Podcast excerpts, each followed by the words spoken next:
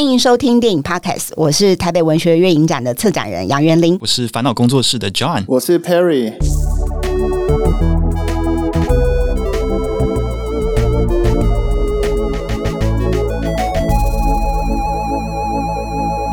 嗨，我是 John。在节目开始之前，我想要做一些说明。这集的内容是在台北文学月影展的原定开幕之前，也就是五月的时候录的。但是录完不久之后，影展就延期了。所以除了内容提到的活动日期都已经不适用，有一些原本会放映的电影也被替换掉了。所以实际详情还是以新版的手册和网站为准。除此之外，我们也有赠票的活动，参加方式可以到说明栏里面看。活动期限有一点短，所以要把握机会哦。今天我们很开心，欢迎台北文学月影展策展人杨元林杨策展人来我们节目。大家好，Hello。Hello 然后呃，其实这个台北文学月影展这个影展呢，我老实讲，我之前没有去参加过，但是我看了就是关于这个影展。我觉得非常吸引我，就是因为因为我自己不是台北人嘛，所以我都生活在高雄。然后我发现台北有竟然有这样子的一个影展，然后哦，今之前竟然没注意到。我想说可以借由这个机会让更多人认识这样子的一个影展。只是我在看到这个影展之前，我会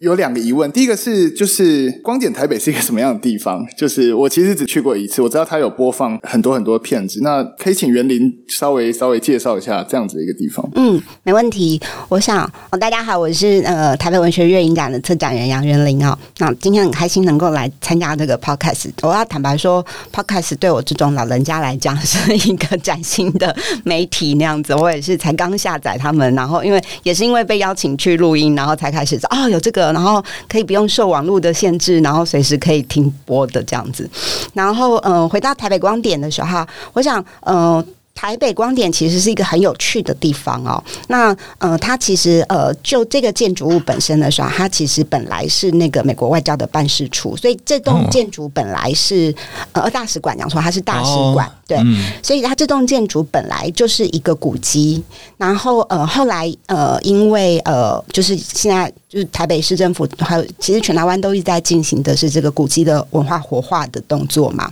所以呃，台北光点那个时候就被设定就是哎。他要来做一个，就是像是译文的放映跟展演。嗯、那这几年其实一直都是由台湾电影文化协会来经营的。那大家可能知道台北光点以及华山光点。嗯，那其实华山光点也是，它其实就是在那个，嗯、呃，那个是华山艺文园区。对，艺文园区。那这艺文园区本来是酒厂还是什么？我现在忘记了。嗯，松松烟是烟厂嘛？那边本来是烟厂嘛。然后华山艺文园区本来也是一个，就是对他那边。也是旧的厂房嘛？对对对，旧的厂房。嗯、然后，所以那时候就有规划，就是会有应演的场所那样子。嗯、那台北光点跟华山光点其实都是由呃台湾电影文化协会来承包跟营运的。然后电影文化协会的主席是侯孝贤导演，哦、然后像呃廖庆松老师啦、李平平老师啦，然后还有都是呃协会，还有呃黄金燕老师啊，他们都是协会的主要成员那样子。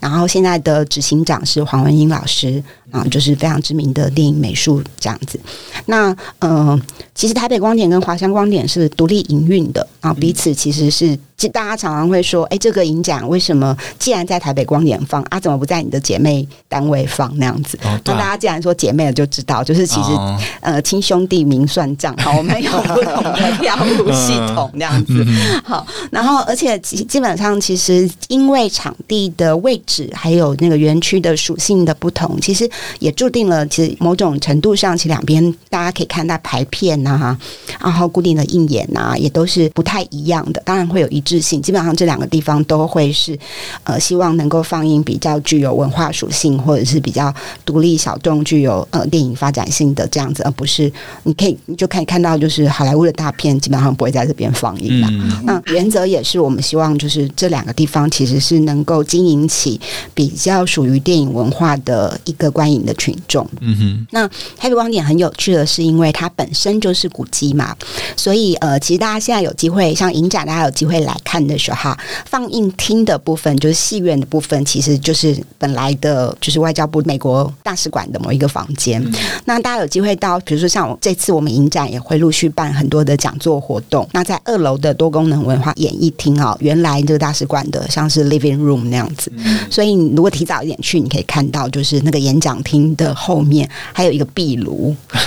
就是以前美国大使他们 Christmas 的时候会使用壁炉烤火那样子。所以呃，我觉得台北光点是早于华山光点开始营运的。那当初在就侯孝贤导演他们在承揽或者设计这个地方的时候，也设定的这个希望是经营以艺术电影为导向的一个映演的空间。那这几年其实我们在台北光点也不断的举办了非常非常多的呃大大小小的影展。那平均起来，其实大概我们每一年都会举办四到六档的影展，大小不定那样子，还蛮多的。对，还蛮多的。那这其中可能也还不包含，就是有一些片商自己组织的影展这样子。嗯、那这大大小小的影展，有一部分是由公家单位来补助经费实施的这样子。嗯、那像台北文学月影展，就是它的主办单位其实是台北市文化局啊。对，大家可能比较不知道的是，其实现在我们看文学月影展，好像是一个独立的以文学为主题的影展哦。然后甚至有些人会觉得，哎，台北文学月影展，它是不是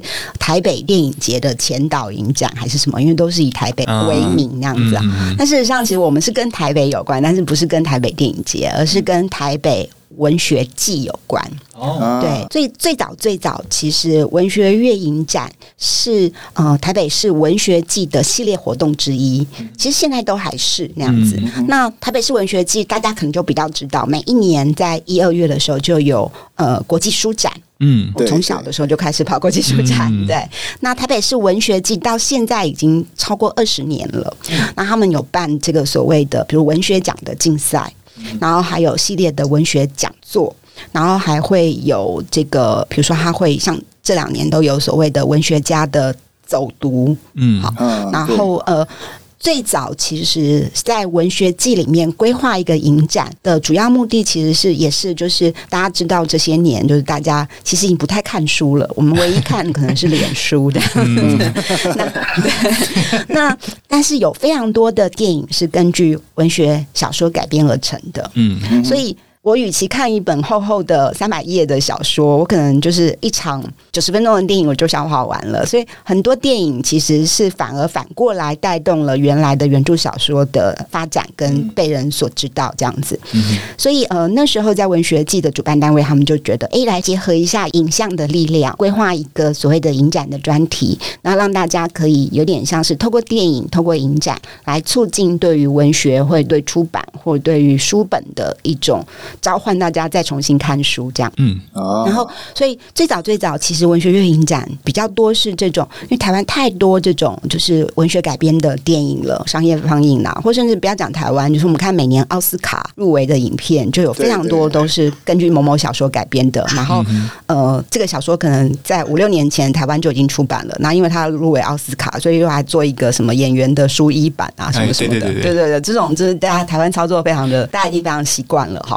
所以，随着这样子的东西，就是大家其实越来越能接受。那文学月影展部分，大家也在思考，就是说，那是不是可以带出，或者是呃，选映更多比较呃，应该说大家更少机会接触到的，更特别。对啊，因为更特别的，真的就是片商就是在月影展的影片，可能 DVD 就已经租到了。或者是呃，同时间院线就已经在放映，那我为什么要来月影展看呢？也就是说，他原来设想的那种推广的效用，其实不需要月影展就已经达到的时候，那我们就在思考，那这个月影展还能够做什么？嗯，所以大概在二零一四年的时候，就是承办台北文学月影展的，也是文化协会的这个单位，他们就找我，然后就觉得，哎，是不是可以用策展人的角度来策划一档影展，是以文学为主题的？那这样子就可以。可能不只是这些所谓比较容易接触到的片商片，而能够让大家可以从一种。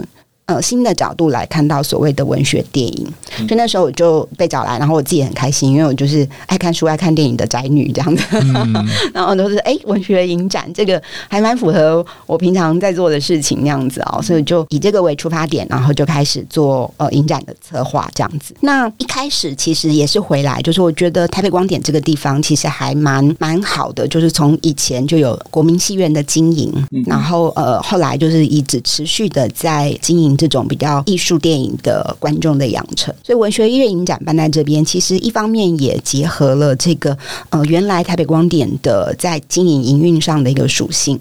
那另外一方面也变得就是，我们也希望能够透过文学月影展的推广哈，让大家看到就是所谓的文学电影，其实可以不只是文学改编电影。它可能可以是一个像我在二零一四年第一次被找来做的时候，我那时候就觉得，嗯，好，那我们来看看举哈斯好了，哦、就是像这种左手写小说。欸、他是哪一手写小说呢？他应该右手写小说，然后左手拍电影，然后他小说还是主业这样子。然后其实很多电影导演都是这种跨领域的创作者，比如像去年的文学运营奖，我做的那个焦点影人，其实是日本的一位电影，他其实不只是电影，日本的一个艺术家叫做四山修斯。好，他自己写诗。然后他的诗诗集去年前年也在台湾出版。然后他做剧场，然后做行动剧，然后写剧本，然后最怪异的是他还打拳击那样子。对，然后他也当演员，然后拍电影。哇，太酷了！对，他真的非常酷那样子，真的真的超酷。去年真的是真的非常多才多艺，而且就是我觉得就是因为他多才多艺，所以他四十几岁就过世了这样子，就是就应该现在来看他就是过劳死那样子。然后他的电影还非常的有趣，就是从他是大概一九七零年代就开始拍电影，然后拍了非常多的实验电影。其实我们现在再回去看，都还是非常的挑衅跟突破禁忌。对，然后所以在文学电影展这几年的策划上，我比较希望带给大家的就是，嗯，所谓的文学电影，真的不只是根据一本小说改编的。这叫文学电影，可能甚至有些时候根据一本小说改编的东西，它如果没有办法把原著或原来小说家所期望呈现的精神咀嚼变成另外一种影像的阐述的时候，甚至这个都不止都不是文学电影。对我来讲，有时候严格说起来，这都不是文学电影，这只不过是另外一个剧情片而已，那样子，只不过是 based on 叉叉 novel 的这样子的东西而已，它只是 based on 而已，那样子。所以我觉得很有趣的也是，就是说现在大。大家看，每年台湾的影展越来越多，大家可以接触到的非常多的这种另类的或不一样的电影的来源非常多。比如像 Perry，你在高雄，那个我知道高雄电影馆就是应该也是，应该也是你平常的私房地点。然后像高雄唯一的那个，对啊，绿洲。像策展黄黄浩杰，我们都很羡慕他，就是他有他的就是固定的经费，然后有一些超冷门的东西，他都可以邀来，然后就是每一个月都有一些。固定焦点的专题嘛，高雄电影馆是真的每个月它都有一个主题，然后它的。选片也很有特色，对啊，然后像什么双经典啊，这些年啊，有一些片就是，嗯，我自己很想在台北光点能够放，但是可能我们经费就是因为我们台北光点其实是不是这种固定，它是自负盈亏的那样子，哦、不像高雄电影馆，其实比较还是有有，它算是半官方的，对对对，公家的补助也要自负盈亏的样子，也是啦，应该也是，但是它的就是比如说至少在版权费或者是影片的资源上面，其实就现在来讲，其实。还是比我们多非常非常多的，所以就是我就是对他流口水，没有办法，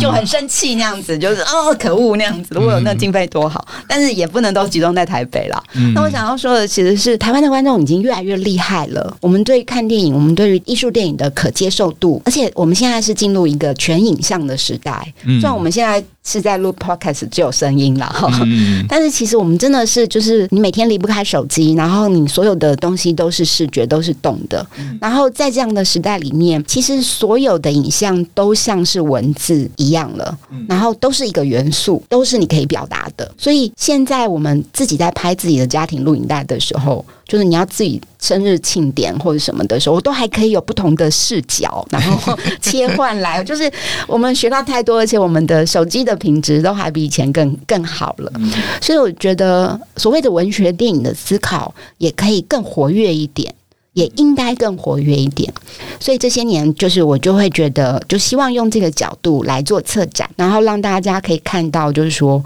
所谓的文学电影，不不必然是所谓的改编，有时候可能这个创作者他自己本身就是一个同时使用文字跟影像做创作的人，或者是有些影片，其实某种程度它的，比如它的叙事，就是有一种所谓意识流的叙事。嗯、那这个意识流的叙事，某些时候其实意识流的影像，甚至是比意识流的小说更能够清楚的表达出意识流的概念。嗯，对。那从这样的角度来说，其实所谓意识流的文学的真正精神，反而是在意识流的影片里面，嗯，能够看到更精髓的。所以有的时候在讲所谓的文学电影，好了，对，它其实就有点像是在讲。把这些文学的表现的概念或者是精神实践在影像创作上面，这样、啊、这样子的形式吗？我觉得是，而且我也觉得，就是、嗯、即使是我们现在常看的好莱坞电影，比如说你说诺兰的电影，我就真的超觉得他超跳跃的，而且他应该也是新浪潮，或者是这些，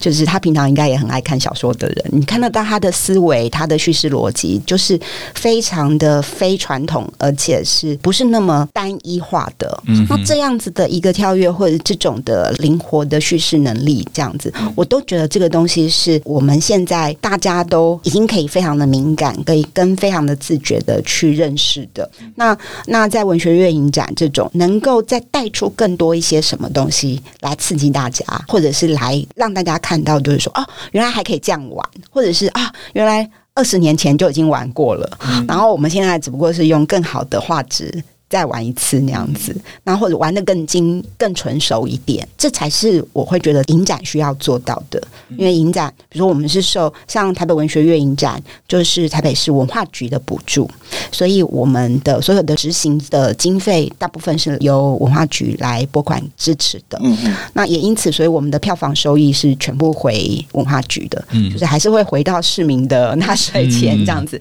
然后再一次一次的再回过来去支持这样子。那我想这样的东西也才是我们需要另外在这种不受票房的怎么讲，就是你有票房或商业的考量的时候，选片可能就不能够那么大胆那样子。对，那所以像这样的时候，我就觉得黄浩杰就很令人羡慕。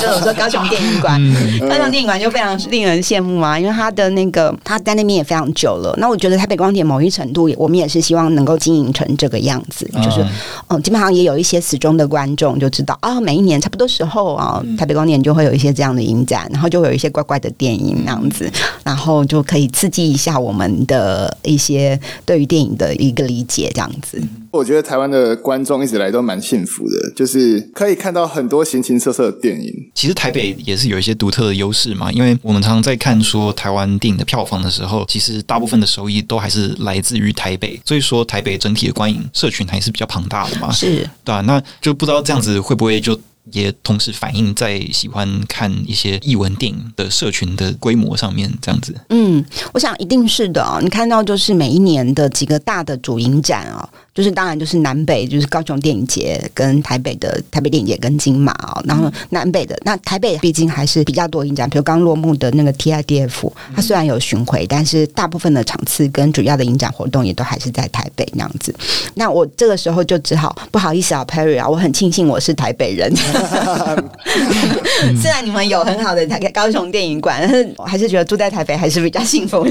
是啊，如果喜爱电影的在北部真的蛮幸福的。对啊，然后我们的。就台北的首轮电影还是就是比较多，多然后这种很多呃小型的影展，我觉得台湾另一个很幸福的地方也是，就是常常有很多电影哦。我们是比如说，因为我我自己除了担任月影展的策展人之外，我平常的工作也是做选片跟策展，然后比较主要的是帮金马影展，就是大金马每年年底的，然后我是比较是在国际影展的这个部门，然后做影片的选片那样子，嗯，然后也帮像是台北电影节做一些选片的顾问这样子。嗯，就我自己的工作就是不断的在看电影，然后其实还蛮幸福的啦。虽然就是看到很烂的电影的时候，还是会气到想哭、想要骂人。然后，或者是看到很棒的电影，但是就会觉得有时候又会因为可能票房的考量，然后就没有办法放映或者是什么原因这样子。但是我觉得这几年做影展工作，令人感到幸福的地方，其实是台湾的有非常多的独立艺术片商，他们其实很敢呢、就很多片其实冷门到我觉得影展要放都还会有一点犹豫的，他们竟然就买了版权了，然后就做正式的商业放映了。然后某部分有些就是我们做影展的时候，有时候也很生气，因为 就这么冷的片，我应该要在影展放啊。然后我已经都把它替他规划好一个单元了，可是你买走了，然后不跟我们合作，然后就是你你可能就是发行那样子，然后就作为影展的策划就会觉得啊。很，你知道，就是有一个漏网之鱼，很想把它纳入自己的片单，然后纳不进的时候就很扼腕那样。而且这样扼腕的情况是越来越频繁那样子。然后尤其这几年，就是像是比如说传影啊、海鹏啊。加映啊，或甚至还有更多什么光年映画这些的，他们其实不只是做呃艺术电影的，就是新的电影的引进，他们也做经典修复。你看，他就是连数位就老电影这一块，通常应该我们在概念上就是只在影展会看得到了，那片商都来跟我们抢食了，对。但是从好的观点，比如说像我很多香港的朋友，他们就觉得天哪，这部片你们竟然有人买了发行了，这种经典的片可以在这么多。大的戏院可以看得到，所以对于香港人来讲，他们很讶异的是，真的有这么多观众吗？然后第二个就是，即使是有够的观众，但相对于好莱坞的主流，它势必绝对还是小众的，所以它一定不可能大卖，对不对？那不是不是大卖的时候，通常商人重利，不是大卖的片，它。就是只是小赚，那他还是要花一样的精力，他为什么还要做这件事？所以台湾不只有观众，还有非常多佛系的、嗯、那个片商。哦，对对对对，我们上一次请那个海鹏的 Albert 来嘛，他就有提，他说很多独立的片商真的就是对电影有爱，他们是抱持推广艺术电影的那种心态在做这些事情呢？对，Albert 他父亲是就是姚哥海鹏的，他们是父子相传哦。姚、嗯、哥也是非常资深的那个电影人这样子哦，嗯、他也是就是，比如像最近上演的那个《农场是我家》，对对对，像这样的片，基本上就是我香港的朋友知道我们这竟然在院线发行啊，说这样你们的片商太猛了，嗯，对，但是我们就会觉得，其实不止姚哥啊，比如说像那个传影的 Jeffrey 啊，嗯、或者是东浩的、啊，东浩，我看东浩要修复四百集，哎，就是、呃、不是他买到修复版的版权，哦、对对对，所以我们这次影展就是因为跟他合作，我们只放映一场，哦、然后因为毕竟法国新浪潮这个主题没有四百集，我觉得对不起 大家那样子，嗯，对，然后他是应该是下半年会正式的放映，然后呃，他会怎么归？他应该不止买这一部那样子，嗯、那我觉得呃，东浩也是，东浩麦克他其实有非常多经典的片，然后像是之前他也做伊莎贝与培，那像夏部落的也一部很重要的片叫。仪式，然后我记得他那时候也做了修复版的放映，哈，那这些都是就是就算卖钱，我都不相信他能够卖多少那样子。然后基本上都是发行别的商业片赚钱，然后来贴补自己的影迷的那种私心那样子。嗯、那我觉得很有趣的是，台湾这样的片商其实真的不少。那作为影展的工作人员，就是觉得他们跟我们抢片很哦那样子。但是作为观众来讲，我觉得有这样的片商在台湾的艺术电影的环境。才会越来越蓬勃。然后你看，就是我们有一大堆很奇怪的纪录片，不管好看不好看，或议题是不是很严、很深、很最近应该要上演的是那个《绿色牢笼》。我应该要宣传发那个我们的文学月影展，但我一直在讲别人。没关系，除了那个呃策展人的身份之外，同时也是我也是个影迷。对对对，那我真的觉得，就是这其实其实就真的不管是台北还是高雄，就是对对于台湾的观众来讲，真的超级。无敌幸福！你说像《绿色牢笼》这样的片，嗯、怎么可能卖？但是重点就是，我觉得在台湾很多电影，不管是纪录片、剧情片，然后艺术片，或者是。本土的或者是国外的，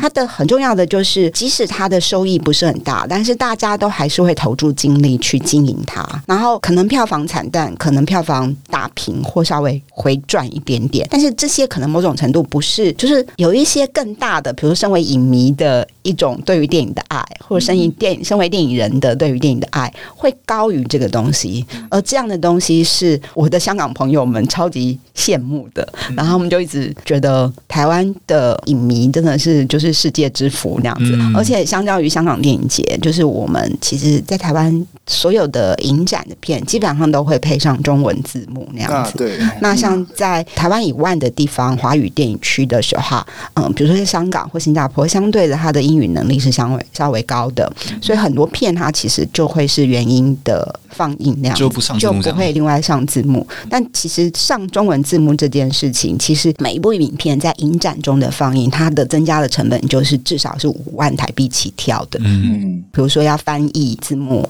然后要审稿，然后要做后置的工程。那后置的工程之外，呃，跟国外索取的素材也会有一些改变。然后后置的时间，然后要跟后置公司的洽谈，然后甚至有一些是不能直接做在 DCP 上。我们现在现场就会看到有那个所谓的投影字幕。那投影字幕就是一场一场的来算的，对。那这些很复杂的工序跟成本，其实，在很多就比如说香港跟新加坡影展，他们就会直接跳过，可能就是呃，因为英语能力是相对高的。可是从另外一个角度的时候，我自己会觉得，像即使有英语能力，可是有一些东西它毕竟不是母语的时候，有一些的翻译的用词或者是使用的名词，跟就是我听得懂这句英文，跟呃正确的理解这句。英文其实，或者是这句对白的背后有没有什么样的文化意涵，其实是透过这个对白来浓缩跟呈现的。这件事情，其实我们要在看电影的很短的时间快速的消化的时候，有一些，尤其是纪录片是会比较困难的。对，那那种非纯影像的东西，所以像这样的影片，我觉得对台湾的观众来讲，就会可以抓到电影的精神更多。对，这其实不是英语能力好不好的问题，而是就影展单位的贴心度来讲，嗯、台湾的影展其实是真的比较贴心的。我们的目的其实不是说只是选了一些好看的片放了就算了，或者是有一个很棒的片单，有一个什么样的观点，而是希望真的能够透过这些影片，让你看到后面很复杂的。或者是更广阔的，平常看不到的一些文化或社会的样态，而且这样子其实也可以降低那个入门的门槛嘛。是没错。那我觉得从这个角度来看，我们为什么艺术电影的观众或者是片商或者是这个环境可以越来越广或者越来越大？某一程度可能也是因为这样，就是大家因为这样降低了门槛，然后习惯的接受会更多了，然后越来越怪、越冷、越越就是你就会觉得嗯。这我看过类似，好，那再挑战一下，再挑战一下，所以这个这个环境就养成了。所以我有时候国外的朋友就会很羡慕台湾可以有这样的环境或什么，我就觉得嗯，其实我们也蛮努力的。嗯、对，嗯，对啊，这样子听下来，真的觉得台湾在推广译文电影这一块真的是下了非常非常多的心力。嗯，对啊。嗯、那像我们这一次我会做法国新浪潮这个主题，其实呃，今年也是刚刚有说，大概就是二零一四年的时候第一次接，后来有两年是由。文天祥老师来策划的，那在之后才是我继续接棒做文学院影展的策划那样子。那今年可以说是我们第一次以一个电影运动为主题，然后整个影展其实除了这个主题之外没有其他。那像往年的时候，我通常都会做，就是还是希望它不是那么。只有电影，那比如说就会选一个三岛由纪夫，嗯，然后再选另外一位电影作者，然后你既可以在所谓的文学作者，然后其他电影大家如何去改编他们的，或者是他自己参与编剧的作品，然后来看到影像跟他的文字之间的差距之外，就是可以看到那个比较。我觉得在影展中，你看到比较，你就可以更进入那个所谓文学电影是什么，那个东西可以慢慢的自己摸索出来那样子。那今年其实可以说是第一次。就是我没有设定任何一个焦点导演，嗯、然后而是以一个电影运动为主题。那坦白说，要在法国新浪潮选一位电影导演来做焦点，实在太困难，嗯、真是打死我都选不出来那样子。然后，而且坦白说，就是里面的任何一位导演，他都可以做一个可能是两个礼拜的影展来做导演专题那样子。就是像呃法国新浪潮，大家说法国新浪潮的奶奶那样子，那个安妮。华达，嗯，然后她刚过世，对啊，华达奶奶她的作品，台北电影节，她光是早期的片子这样子，呃，夯当当弄一下，就是大概八部片了。嗯、那文学月影展因为经费的关系，所以我们基本上一年大概是十五部片上下，大概十到十五部片这样子的一个预算。那今年可以说是就是也不是史无前例的最多，但是。可以说是到了一个饱和啊，总共邀了十八部影片。哇，对，然后我自己也觉得，哦，好，好，好挑战那样子。哎，这今年真的选了很多新浪潮过去其实不常放映的电影，哎，蛮特别的。对，那这个部分其实也是，就是嗯、呃，还是回到，因为我觉得文学月影展来策划法国新浪潮的专题，跟台北电影节或金马经典来策法国新浪潮的专题，一定会有。应该一定要有观点上的不同。那我那时候的想法其实是，坦白说，我就是我之前有在别的地方讲过，我自己也觉得很有趣。其实想做法国新浪潮这个主题非常久了，因为里面每位导演都是很重要的大师，都是我就是每次听到他们的名字，眼睛就会变爱心那样子。那嗯，我觉得很关键的一点，其实让我今年下定决心要做这个主题的最主要原因，是因为我换了一只新手机。那那很多人就是就是说，你不要那边乱牵拖那样子，换手机跟影展有什么关系？那样子，那我得要说，就是其实换新手机的同时，刚好去年我看了那个《怪胎》这部片，嗯，就是廖明义导演的这部片，嗯，那他是整部片用手机拍的，嗯，对对。那他这几天就是上礼拜有，就是我们现在录音的上礼拜，就是呃，他今年也帮台北电影节做那个形象广告的拍摄。那据我所知，那个形象广告。也是用手机用 iPhone 最新的型号拍的哦。Oh. 那我自己换了新手机的之后，就当它容量大，然后最重要的就是它录出来的影像的画质是电影等级的了。嗯，而且有非常非常多电影，因为疫情的关系，有非常非常多的电影人其实反而是使用这样的方式。你说是疫情是一种限制也好，但是在这样的大环境的限制之下，反而让这种手机本来只是个人一个通讯的呃设备嘛器材对，但现在就是已经可以直接拿来拍。电影，然后甚至你有剪接的软体，你就可以让他们剪剪完一个软片了，嗯、或甚至是长片。嗯、对，然后你要记录某些当下的时候，其实与其还要去找出 DV，然后拿出什么，其实手机的音效或什么那个即时性是更高。嗯、对于记录某些迅雷不及掩耳的真实的状态的时候，所以我们其实已经非常非常习惯用手机在进行影像的思考跟记录了。那这个东西会让我觉得很有趣的是，其实当年法国新浪潮之所以一战成名。就是因为他们把那个庞大的摄影机，就是原来三十五厘米，大概我们现在录音间大概也就只能放这样一台的摄影机，嗯、然后一台摄影机就一个摄影师，然后旁边要配两个助理，你还要推轨还是什么的，还要再有工程师进来，这还不包括录音哦，录音会还有另外一组的录音设备。那这么复杂，或者说因为这个媒体或者应该这个设备本身的限制，所以在法国新浪潮之前，大部分的电影都会是片场的，嗯，就都在摄影棚里面拍的。对，嗯、然后因为可变的因素比较少，然后再来一个是，大部分人还是不是那么的把电影视为一个个人书写或个人创造的产，毕竟它不是一个人拍了就成了，它不像我们现在，我们是已经进入数位化的时代，我一个手机我就可以拍，我要拍什么就拍什么，我自己就可以剪，所以一切都是我自己的意志去实践它，不需要说哎，摄影师你帮我拍，然后那个时候胶片其实。没有冲印出来之前都不知道成像是什么，构图什么都不知道，然后录的声音其实没有真的洗出来都不知道，甚至整个剪出洗出来剪接的时候做的特效没弄出来都不知道。嗯，那所以在这样什么都不知道的情况之下，其实呃很多都要仰赖别人的情况下，导演其实不被尊为作者的。嗯嗯，对。那所以法国新浪潮最重要的其实也是它打破了这个限制，其实。机器还是笨重的，可是导演们就决定不管了，我就是要自由化那样子。嗯、所以像高达、楚夫他们就把摄影机就是硬搬到，对，硬手持，硬着手持，就折腾死那些摄影师那样子，然后让演员就是不给他蕊戏或什么的那样子，一切即兴来那样子。所以大家有机会看断了气的话，你会看到非常多的跳接，嗯，或者很多不联系的部分。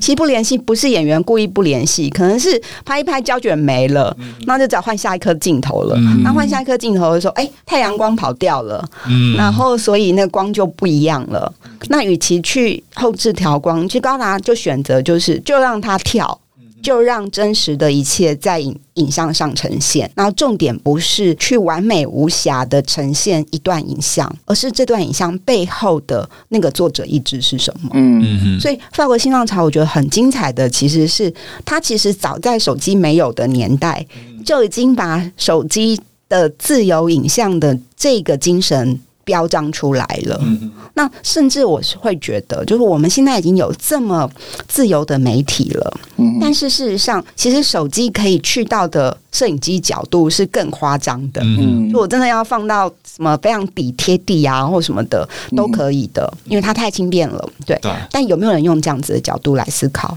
或有没有人打破我们现在的这个自由的媒体，然后有一些新的方式？我觉得有时候人是这样讲不太好，但是就是又觉得有时候人真的还蛮犯贱的。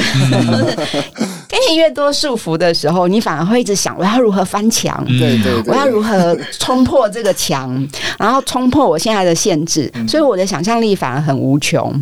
但我现在什么都可以了，这门大开，你爱去哪里就去哪里，你爱怎么弄都怎么弄。我反而就宅在家里，就觉得、嗯、好像好像都可以，反而什么都不行了。嗯，对、啊，就会反而被太庞大的可能性给，就是好像被它震慑住了，然后就整个人冻在那边，不知道要怎么做。对，所以就从那个时候，我就会觉得，嗯。现在应该要让大家再看看那个时候，在那么艰难的情况底下的法国新浪潮的导演们，怎么样试图去说服大家，哎，电影也可以是称为一个人的作品。因为我们现在常常，比如说，我们现在已经很习惯用作者论的方式在思考或分析。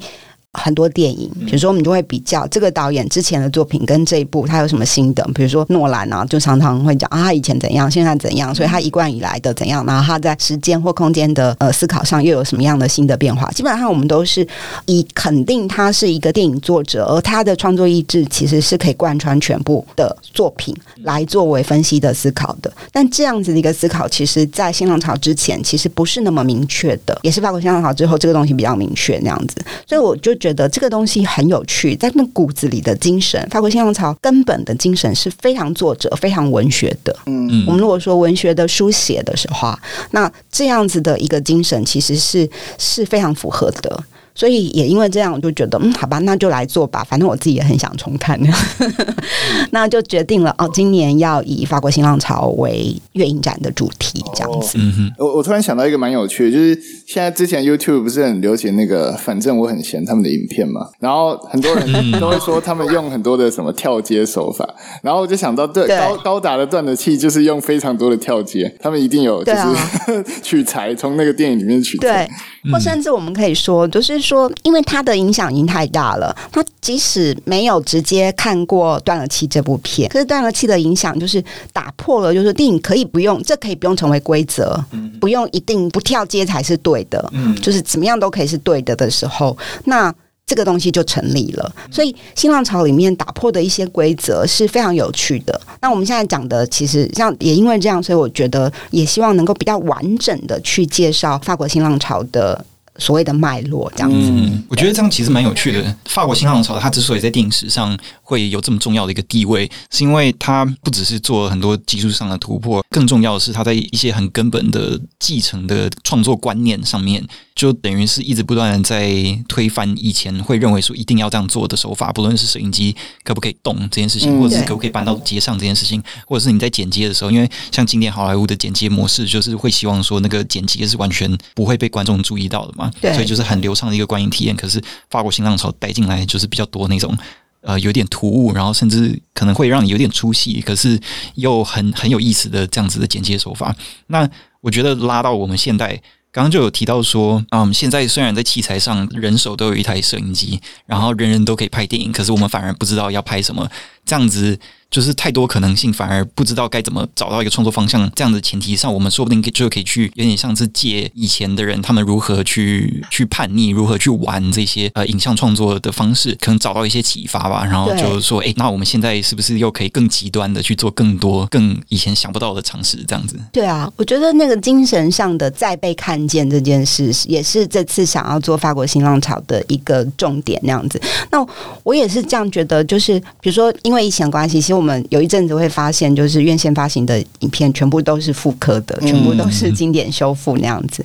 那一部分当然是因为可能好莱坞大片进不来，所以这些这些片就涌出来了。但另外一方面也是，就是我会觉得看经典是必要的。那也不是说因为他们是经典，而是经典或者是这些老片，某种时候把他们放回那个他所属的时代脉络的时候，他所面临的状况跟呃，他们怎么样去突围跟反击，拉到现在，我们没有了那个状况，我们是不是还能够有自觉的去突围跟反击？别的我们看不到的东西的时候，这个对照是我觉得每一次在看经典的时候，我自己很 enjoy 的那样子。那这个东西，我觉得甚至会回来，就是说我们在看经典的时候所使用的一些思考的方式。嗯嗯。其实，当我们有自觉的时候，拿这个去用来看跟分析好莱坞电影的时候，反而会让我们有更多的收获。我自己是这样讲好了，如果我的朋友都在笑我这样，但是我就是一个品味很宽的人那样子。嗯、我一方面很喜欢那个什么小小兵啦，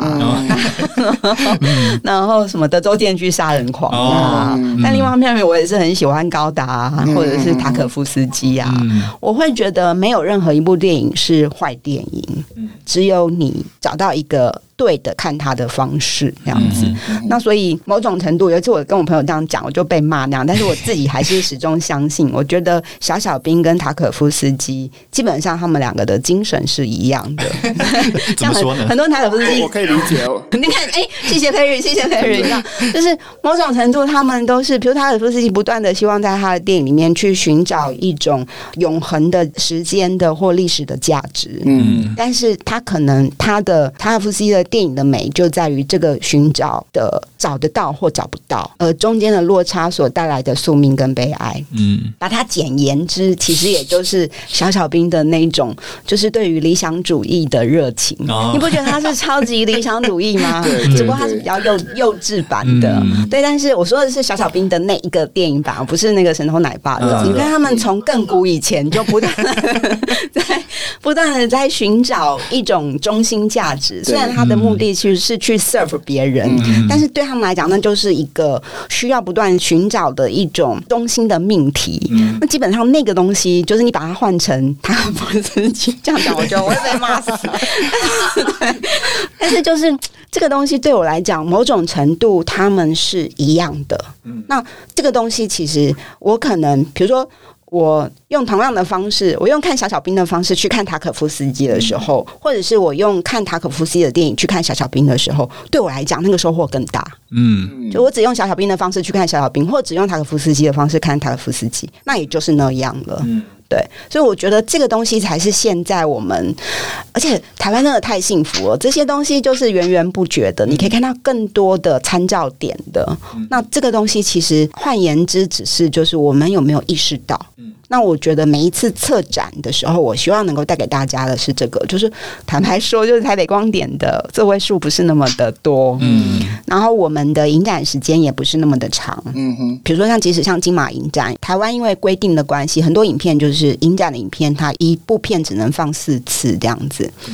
那这些限制，其实我都觉得，就是有些时候你在影展看不到没有关系，影展其实只是提供一个说法或提供一种观点。嗯、很多很重要的东西，甚至我常常会说，真正的看电影可能是从影展结束之后才开始的。嗯，因为我在这个影展里面，因为这部片勾起了我什么兴趣，嗯、所以我接下来就去找。这个导演的其他片，或者是简介上写了他受谁的影响，那我就去开始了。嗯、那我们现在又是一个资源非常丰沛的时候，其实网络上的资源是放在那边等你去攫取的。只不过我们可能因为太多了，我都不知道，就是那个同时下载那么多的时候，我可能电脑也就爆掉了这样子。嗯、那我我要怎么样去找到我想要的？我会觉得每一个影展其实都试图做的，其实不是在给大家看，你只能看这个，而是给大家看，就是。这是一个开始，然后你可以看看这样子的一个做法、跟说法、跟态度，可能有这种方式。那你如果赞成，或你如果反对，那接下来有什么样其他的可能性？其实都是可以自己进行的。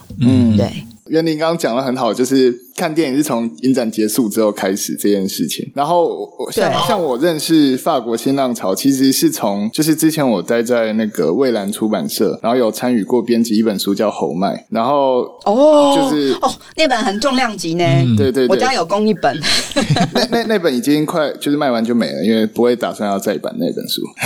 不过我是从那本之后，我开始想要认识。就是法国新浪潮，所以我觉得我也是从就是书之后，然后去从侯麦，然后就开始说哦，原来他是法国新浪潮的的一部分，然后回头再去慢慢去知道说，原来那个时候还有高达，还有夏部落，还有啊、呃、谁谁谁这样子，祝福这些，对对对，然后只是我一直没有看到，可能我在高雄或者怎么样，就没有看到一个很很完整的对于整个，我我只有找到那个那本书，就是。法国新浪潮，呃，焦焦雄平老师的、哦、那本书，的对对对，对，但是并没有一个那个影展是很很仔细的去选，或者说让我更全面性的认识，就是法国新浪潮到底有哪些作品，我都只能非常片段的，例如像去年高雄电影节选那个贾克西维特。的一些，对对对，对，他的一些部分作品，然后或者之前侯麦也有重映嘛，然后他有一些对片子有上，但是其他的就是夏布罗片很少看到，然后啊还有谁，安妮华达，还有亚伦雷奈等等的，这这些都是当时非常重要的导演，但却没有很很完全面性的认识。然后刚好看到这次院影展，竟然挑了一个这个我我非常有兴趣的题目，然后又选了这么多，很多其实是我看之前。好像在台湾也没有上映过的片子，嗯，有一些其实是对，对，所以我其实非常非常期待这一次的这个影展。谢谢。对，对啊，我我自己其实也是，就是觉得，你知道，就是对一个题材有兴趣的时候，我们都会自己忍不住想要去梳理它，然后想要搞清楚它的脉络跟关系那样子。那所以这一次，我觉得在呃月影展做的这个选片的策划，坦白说，法国新浪潮的主题真的就是可以。你说光是高达，就是我自己在选片的时候，我还还做一个注记，你知道，就是每一部每一个导演，因为我非常的爱高达，我非常的爱安妮华达，但是如果他的片太多。那这个影展毕竟不是高达回顾展。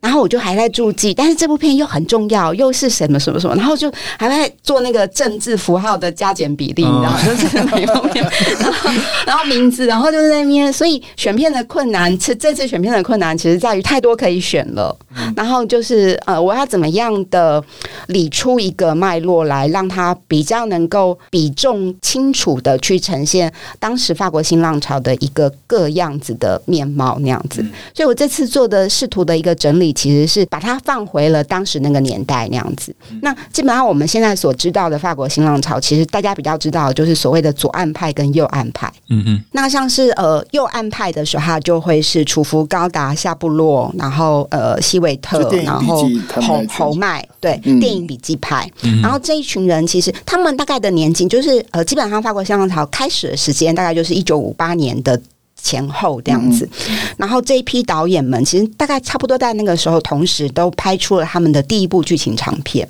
然后这些片子，比如像四百集就是楚服的第一部作品，然后断了气就是高达的第一部作品，然后呃雷奈是比较晚一点点，但是广岛之恋跟去年在马伦巴也是他的第一、第二部作品。那这两部片也是他跟这个是所谓我们说的左岸派。然后所以右岸派是这一群，比如说像高达、楚服，他们当时都是电影笔记的。影评人，嗯，然后他们当时也是，就是像我们现在就是会窝在台北光点，然后看一些奇怪的艺术电影一样，他们就是一群应该是就是电影同好那样子，然后又刚好都是应该是同事这样子，所以他们就是呃不断的讨论跟激荡，有一些想法，然后就开始拍片。那在早期的一些片子，他们也是互相合作、互相帮忙的。那右岸派就是这些人，然后所以像比较代表作品就是像四百集啊，然后巴黎属于我们啊，然后断了气这些。那笔记派其实，在溯源的时候啊，他们开始有这种以作者为尊的这样子一个作者论的思考，其实是来自于大概一九五六年的时候，也是一个影评人叫做亚历山大阿斯楚克。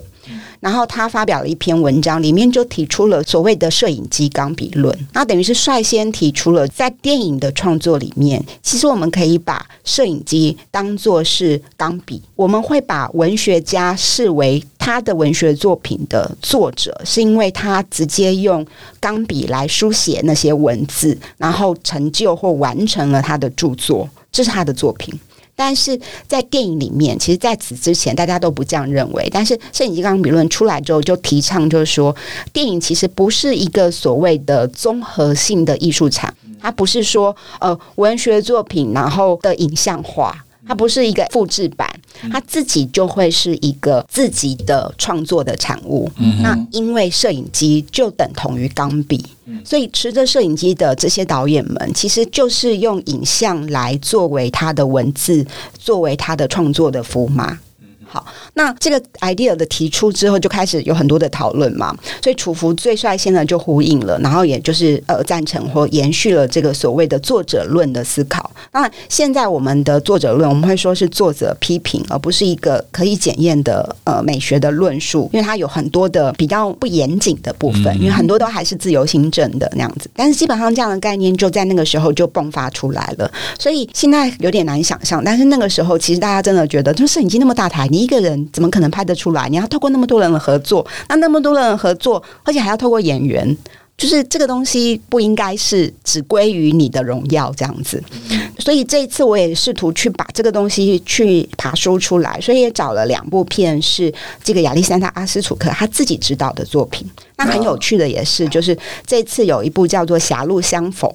那他差不多的时间，也就是在新浪潮差不多开始之前，也就是他发表了那篇文章之后，他自己也开始放下他的钢笔，然后拿起摄影机来实践他自己的理念。我觉得很好玩的也是，就是不同于其他的新浪潮的作品，他其实他这次我选了两部片，一部是《狭路相逢》，一部是《女人的一生》，都是亚历山大阿斯楚克他的电影的作品。但这两部片都是改编自小说，嗯，就像《女人的一生》就是改编自莫泊桑的非常经典的一本中长篇的小说。那后来其实不止阿斯楚克，后来好多就是好多个翻拍的版本，你就像那个什么《安娜卡列尼娜》一样，就是不断的包法利夫人一样，不断的有不同的翻拍的版本。但阿斯楚克那时候拍的时候，他其实刻意的，我觉得很好玩的是，他要证明摄影机钢笔论这件事，但他不是去拍一个新的题材。他故意的要去找一个文学作品来改编，嗯嗯，所以我觉得这有点故意，你知道吗？我现在看我都觉得他有点故意，就是我就是要证明我用你的文本，但是我还是拍出了我自己的故事，嗯，这是一个。觉得这个人蛮任性的，对，但也因为这样，我觉得还蛮推荐大家看的，就是这次的两部片，像《狭路相逢》，其实也是，它其实有一点点是呃惊悚的，就是婚外情，然后惊悚的那种多方叙事的故事那样子。其实很容易就呃，这个打个岔讲一下，比如说像那时候呃，楚浮高达他们一票人在电影笔记工作的时候，他们非常的推崇。希区考克，嗯，那在他们之前，其实希区考克都是被视为好莱坞的票房导演。那他的很多美学，很多的什么无痕简洁，他的惊悚，他的影像或者他的那个呃那种叙事上的节奏，这件事，在楚服他们之前，其实那个就存在。可是好莱坞不会把它视为这是希区考克独有的一种作者标记。嗯，那一直到就是电影笔记这一票人的研究，然后甚至纪录片，还有非常多本书啦，然后有简体版，台湾就是很可惜没有看到那样子。我就是简体版有些也也缺货了。那就是你可以。看到这些东西，就是他们试图的在，不是只是全新的一个东西，而是在旧有的架构里面去寻找。作者的踪迹这件事是很有趣的，嗯、他们其实真的在思考电影语言，嗯、而不是只是要去开创一个新的。所以现在这一批就是我觉得是呃所谓电影笔记右岸派的。嗯，那你可以看到，就是我这次选的这两部呃阿斯楚克的片之外，你可以看到像夏布洛，他就是很明显的呃他的片有很多这种惊悚的元素在，那个基本上就是会是延续了他们对于希区考克或者是阿斯楚克的这样子的一个一脉相传，嗯，那楚服他自己就比较是回到作者个人的身上，他一一再的用像皮耶里奥为主角四百集，然后基本上就是整个楚服的创作生命就是跟四百集，呃，就跟那个上皮耶里奥是整个结合的。那所以有时候我们在看蔡明亮跟李康生的时候，其实也是同样的关系。对，那基本上这种关系，你如果不是去确认了作者论的。呃，可能性的时候，这种讨论是无法继续下去的。嗯嗯，对。对，因为它有点几乎像是自传的性质的作品嘛。嗯，对。那这次我放的有一部，我选了一部，特别选的是《偷吻》这部片。嗯、其实也是，就是像皮耶里奥，就从四百集之后长大了，然后楚服自己也面临了很多的感情的问题的时候，在《偷吻》里面就可以看到，就这中间，我觉得这个时候看这部片，我觉得有趣的是，我们不只是在看《偷吻》这部电影，嗯、而是我们其实同时是在看楚服的生命，嗯，他的电影荧幕之外的生命史。怎么样的以荧幕里面的故事去做一种呼应跟对仗呢？这个东西我觉得真的非常的，微妙跟精彩，而这种微妙跟精彩，基本上其实我们经常是只在文学小说里面看得到的。我去看米兰昆德拉前面的作品，怎么样去讲他流离的生命，然后他对于呃政治环境的原来的抵抗，到后来的放弃，到现在的怎么样的状态，我们会这样的去思考跟分析，其实是回到了这个创作者自己的生命史的。那这样子的东西，我觉得在楚浮的作品里面会看到最精彩的。嗯，对。那刚刚讲的这个是笔记派，是右岸派嘛？嗯，那这次也试图，当然是把左岸派也纳进来。嗯，那左岸派其实。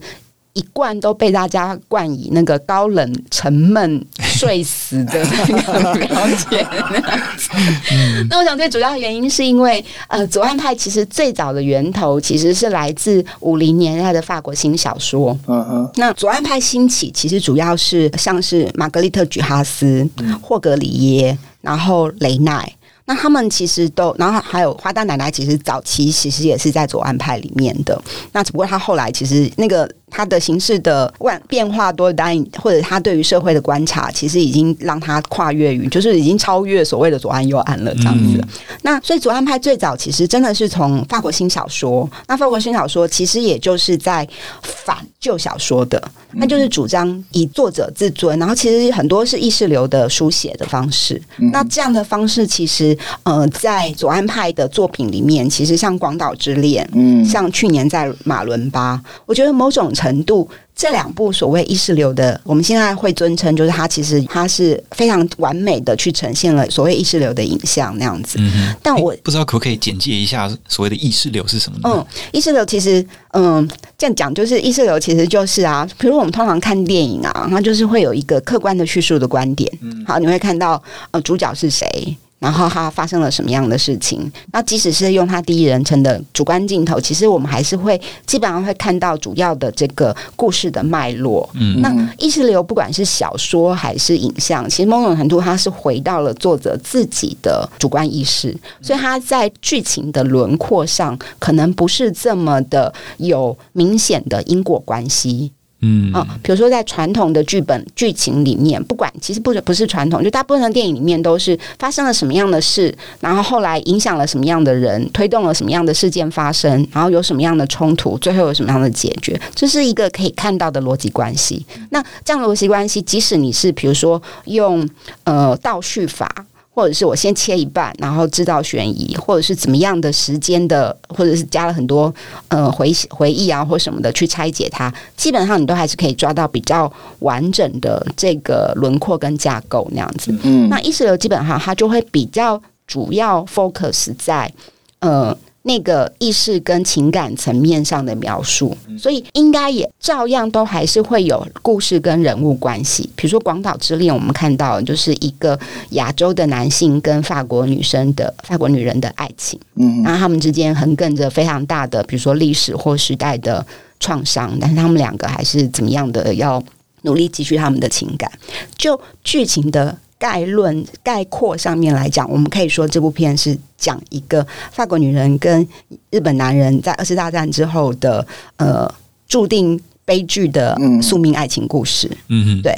这样听起来其实很凄美，很唯美。其实电影也非常凄美，非常唯美。但是它的使用的某些意识流，我们会说它是展现了意识流的影像。其实是它的重点不是在告诉我们他们发生了什么事，而是他们在这段关系或在这个 moment 里面，他们的爱情的状态是什么，他们的感受是什么。所以他们。那个属于纯粹的比较感性的感知的那种，在你精神意识的描绘里面的那种影像，所以有时候我们在看《广岛之恋》的时候，很多人会睡着或什么的。我自己其实坦白说，我年轻的时候看这个片也会睡着。那就是我觉得，哎，他怎么都不动？他们两个现在在那边，就是在一个房间里面窝着，相依偎着，然后什么都事都不做。哎啊，发生什么事了？是不是那个黑黑的地方有发生什么事？他们就会一直在担心，或者一直在预备着接下来会有什么事件发生。啊，结果接下来真的没有什么。事件发生，嗯、然后就慢慢的我就睡着了。这样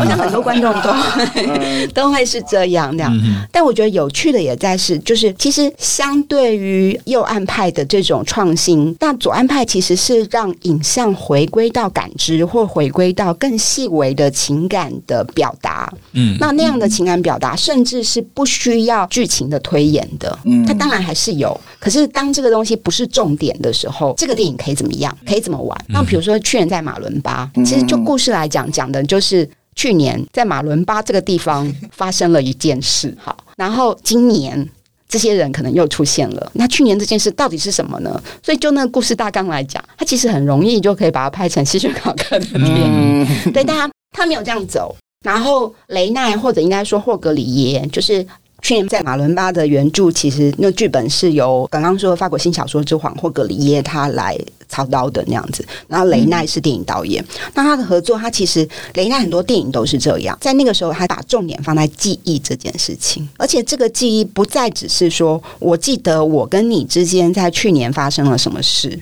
它不是在事件本身，而是回到就是如果这个事件本身就是一个错误的，你记错了。就是那个时候，其实这样讲啦，就是也不是说阿兹海默症，但是就是如果 如果真的是这样的时候，你相信一个阿兹海默症的人所说的事情是真的吗？嗯，对。那但是他又。言之凿凿的在那边讲，那影像上要怎么样去呈现或者是辩证这个记忆的存在或不存在呢？嗯，所以这些东西又变得很很微妙。嗯，那我觉得最厉害的一件事是去年在马伦巴，他其实是很精彩的把。这个空间，我们看到就是大家如果随便搜寻一下，去年在马伦巴的时候，它最经典的一个画面，一个剧照，就是看起来很像几何图的一个花园的场景那样子，然后人都小小的，就像它不像真的花园。就那种法国式的法式庭园啊，然后庭园很大的大廊景，然后有有可能有喷泉，远远的看不清楚。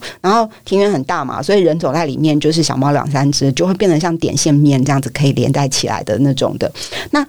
一个非常几何跟抽象感的这个花园，其实反而承载或者是容纳了所有人的的记忆。嗯，然后这部电影其实就试图将整部影片。变成是一个空间的载具，然后把大家的记忆放进来。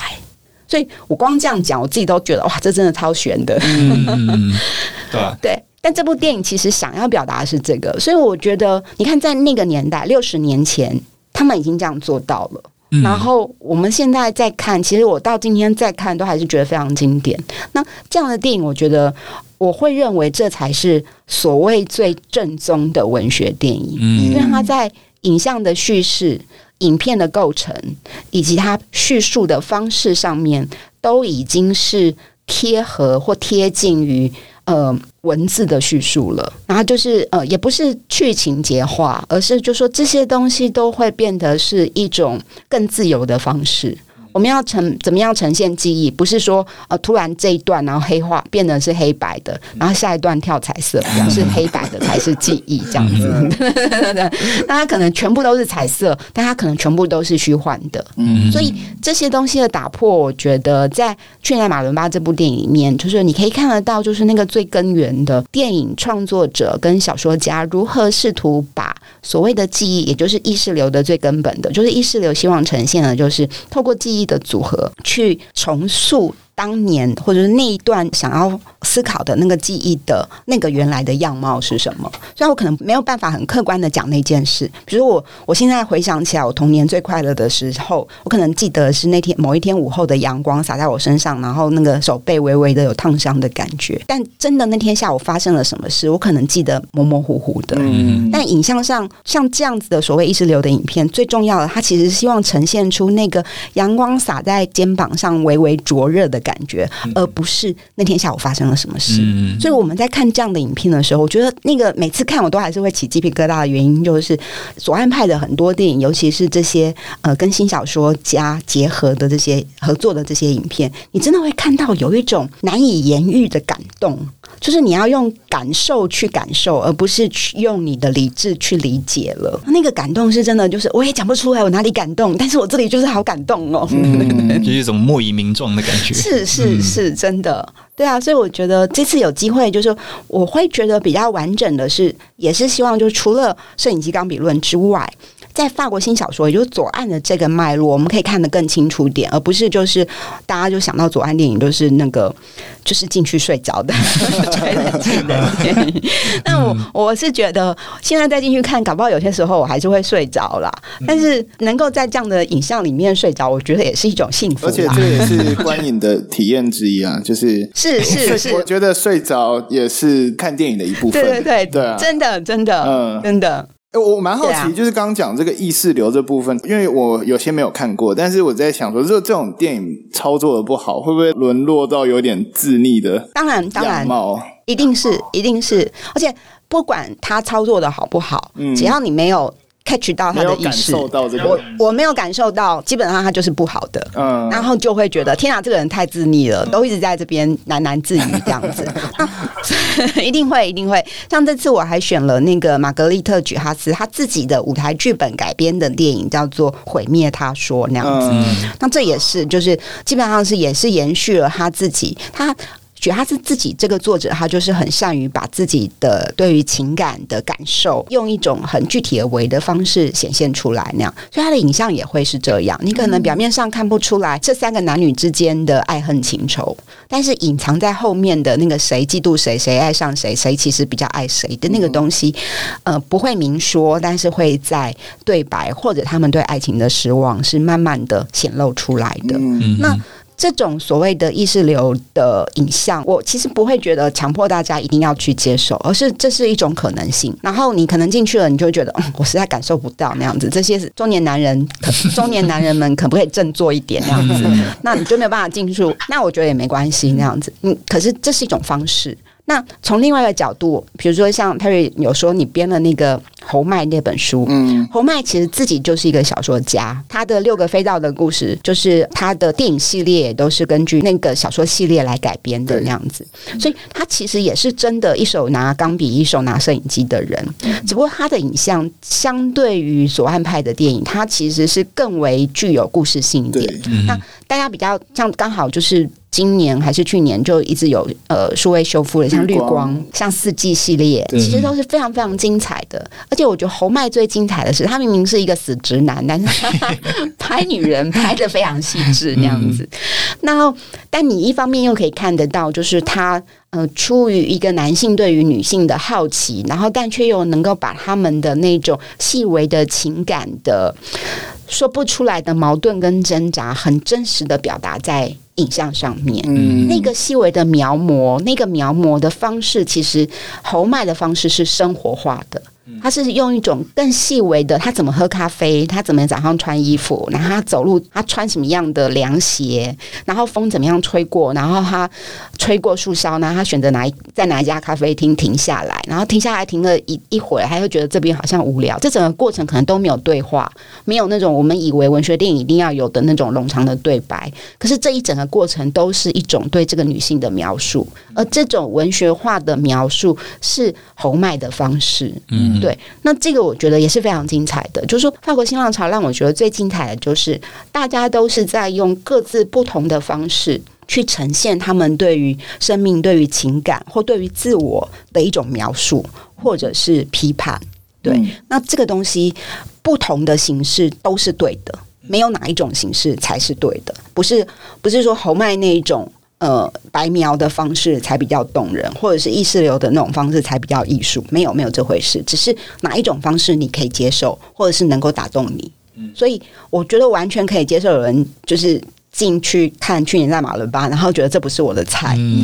但我会觉得这次做影展的目的也是希望，就是说你可以看到哦，有这么多选择，不是只有一种选择。嗯哼，对对对，这样讲下来，其实就会让法国新浪潮的轮廓比较明确一点，就是说它比较不像是嗯有某一个非常明确的固定的一个观点，而是它是一种态度。嗯、对，真的，对对。所以法国新浪潮一般我们不会说，比如说像意大利新写实，他们其实是会有一种共通的美学特点的，嗯，比如说很多的非职业演员，嗯、自然光。然后呃，关切社会底层的呃主题，嗯、这个是他们会有一些，就是同样是电影运动，但是在比如说法国呃、意大利新写实啊，或德国表现主义，他们都会有一些共同的美学特点。嗯、但是法国新浪潮基本上我们会说，它只是一场运动，他们彼此之间就是叫百花齐放那样子，嗯、大鸣大放。嗯、我没有要管你，你也不要来管我那样子，嗯、所以我们都各自用各自最擅长的方式，或者是甚至他们也都在寻找。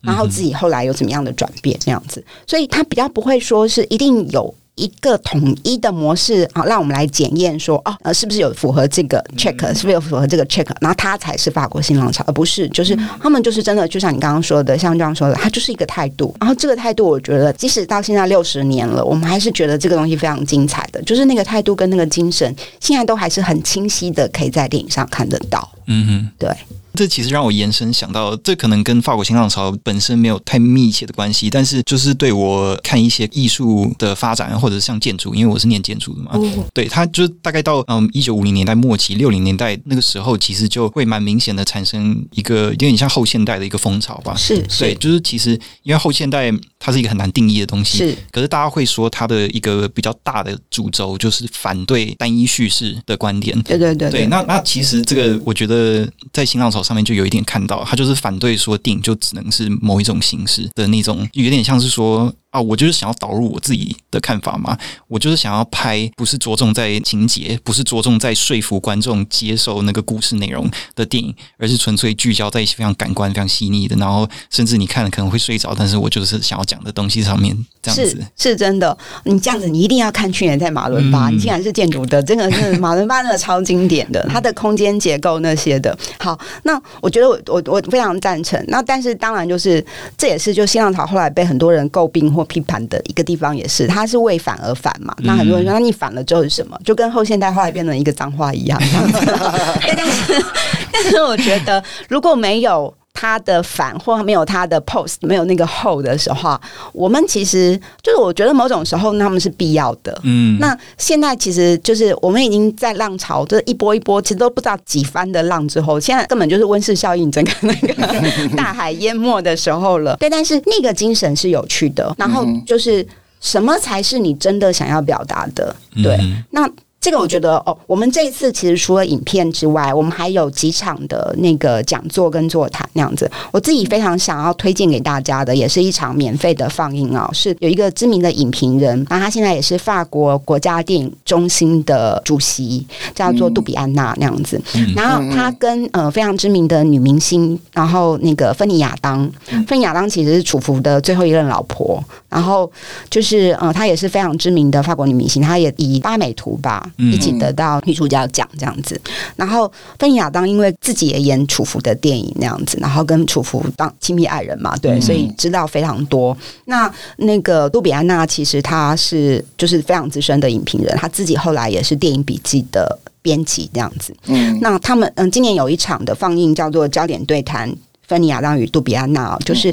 这个是他们在大概去年前年的时候，特别为了新浪潮的周年，然后录制的一段对话对谈，有点像大师课的部分。就两个人有点，因为两个人都对法国电影非常非常的熟悉那样子。那一个是影评人出身，一个自己就是在浪潮里面走过来的，所以他们这一场的对话大概有四十分钟左右的影片。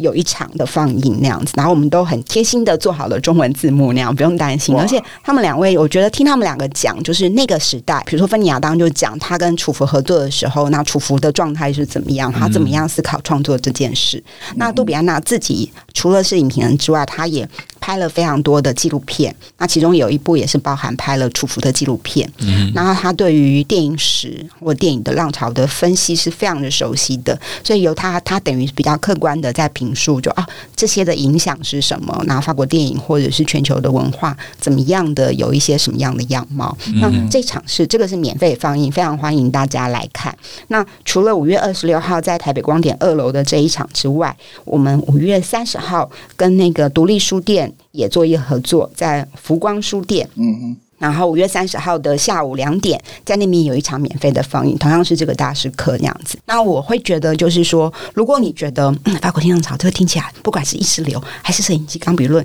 感觉都有点 heavy 那样子，那我会建议就是，哎，你可以先来听听，就先来看这个免费的呃大师课那样子。透过他们，其实我觉得他们比较是圈内人，嗯，自己来谈这到底是怎么样一回事。那这里面有什么样有趣的东西？那从这个角度的时候。可能可以呃降低一些门槛，就是真的看到，哎，这个东西就是这个所谓的很重要的电影浪潮是什么，嗯、然后了解了之后再来看电影，可能会有更多的帮助。嗯哼，对。那除了这个之外，我们还有另外一场纪录片，也是呃特别的放映。然后这个纪录片叫做《B 七八度轻蔑与那个时代》。那这其实就是我们这次也选了高达的《轻蔑》这部片。那《轻蔑》的女主角毕基巴度其实就是法国六零年代的玛丽莲梦露那样子。嗯。那我觉得高达有点故意啦，就 是当然你知道，就是那种独立电影人，那还故意跟荧幕女神来合作，然后还要把荧幕女神变成自己的，你知道，就是呃，尤其这种作者论的导演，就是所有的演员或者是影像的一切都是他的工具。嗯，那荧幕女神。就已经人家是女神了，你还要故意把它拿来作为你的工具，是为什么呢？对，所以我就觉得这个东西很有趣，但也因此，所以让《轻蔑》这部片有非常多重的可以解读的可能性。嗯，那这部纪录片其实基本上是，其实是毕基巴度的影迷，这个导演就是他毕基巴度的影迷。嗯、那所以他一方面其实是去膜拜毕基巴度这个女神，但另外一方面也透过毕基巴度去呈现了那个时代的法国电影的各种状态。那我觉得这。也是一个可以先入门的，因为从纪录片比较有条理的梳理，或者是先透过毕基巴杜这个女明星她的从影生涯，然后去回过头看她所处的那个年代，以及与法国新浪潮的关系啊，我觉得也会是一个还蛮好的切入点，就是不用那么有压力哦。我是来看经典那样子，我一定要看出一个什么？没有没有没有，其实没有那样子。那详细的地址啊、报名方式，欢迎大家去看我们的官方网站跟粉砖那样子。我们都会把那个资讯的链接贴在下面，耶！欢迎大家那样，我是觉得这个还蛮经典的，这也是就是因为你知道影展的胃纳量有限，就是我实在没有办法放嘛。但这个我就很希望能够让大家看到，就想说，嗯，好了，那跟书店合作有个免费的放映这样子，嗯对对对，哦，这个有低消啦，但是嗯，好，还蛮值得的。呃，入场需点一杯饮料，一百五，对对对对对，嗯，在福光书店那边，嗯。对，那。同时间，其实呃，大家如果有兴趣的话，其实因为这个主题真的蛮大的，所以我们文学月影展一直都有，但我们这次也还是会出版一本专书谈法国新浪潮。嗯、然后呃，里里面有一篇就是呃，翻译的是那个呃，谈刚刚我说的摄影机钢笔论那个亚历山大阿斯楚克他的那个他的那个钢笔论到底是。什么样？怎么一回事？啊、嗯呃，有一位法国影评人有一有一篇文章那样子，然后其他有像是孙松龙老师啊、黄建宏老师他们这些就是留发的电影学者们，他们也可能从各自不同的角度来谈法国新浪潮的影响。那这本专书就是影展期间在我们台北光点的柜台都可以购买那样，或者是你有买套票就可以用套票，不。好像四张，对不起啊，我忘了几张可以兑换这样子。详情请下我们官网，谢谢。好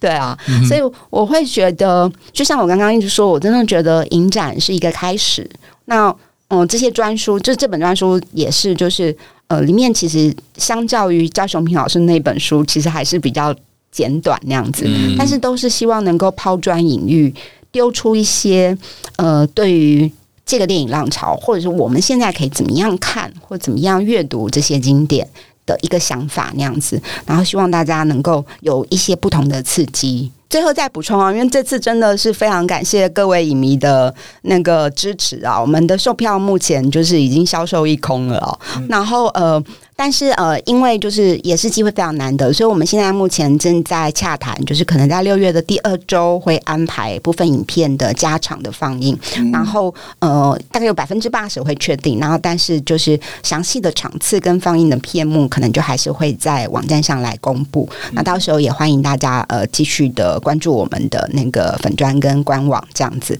那我会真的很衷心的建议，就是。也很开心啊，就是真的台湾的观众非常的有眼光哦，就是一下就抢完了，嗯、然后呃。所以也证明，就是这些片其实真的不不寂寞，嗯，然后是值得我们一看再看的。所以不管你有没有抢到票，然后或者是说有机会在大荧幕看或没有那样子，我都觉得影展真的就是带给我们的刺激，或者说你可以在其他的地方找到新的元素那样子，然后可以让这个不管是拍电影还是看电影的这种自由的精神可以继续下去。嗯，谢谢大家。哦，谢谢谢谢袁林，谢谢。